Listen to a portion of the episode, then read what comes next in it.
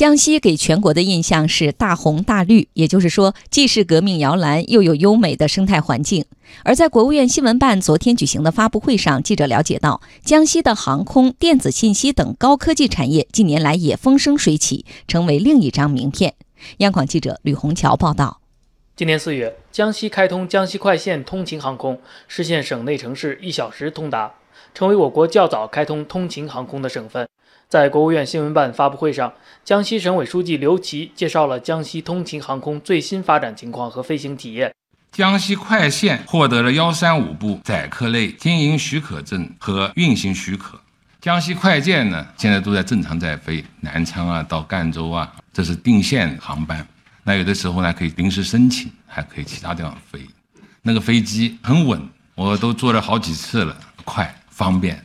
除了让飞机飞起来，江西航空产业也越做越大，研发能力越来越强。中国商飞生产试飞中心在江西落户，多个飞机整机制造项目在江西成功落地。南昌航空城和景德镇直升机研发生产基地正在加速崛起。南昌景德镇呢也被列为了国家首批通航产业综合示范区。全省的航空产业呢这几年都连续以百分之二十的增长速度在发展。今年啊，预计可以达到千亿。除了航空工业，江西的电子信息产业也备受瞩目。二零一九世界 VR 产业大会将于十月十九号到二十一号在南昌举行，一批 VR 顶尖专家和企业家准备参会。而随着这个国际盛会永久落户南昌，江西 VR 产业高地也在渐渐形成。有人认为，江西发展 VR 这样的产业是无中生有，但江西省长易炼红说，这背后有产业支撑。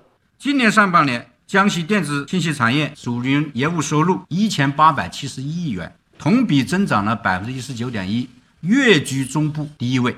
我们计划再用五年左右的时间，将电子信息产业打造成为万亿级的产业。刘奇说，江西高新技术产业、战略性新兴产业增加值占规模以上工业增加值比重已经分别达到百分之三十五点六和百分之二十一点五，现代化产业体系正在加快构建。大力推进新兴产业倍增工程，着力呢就是推动啊航空、电子信息、装备制造、中医药、新能源、新材料等优势产业集群集聚发展。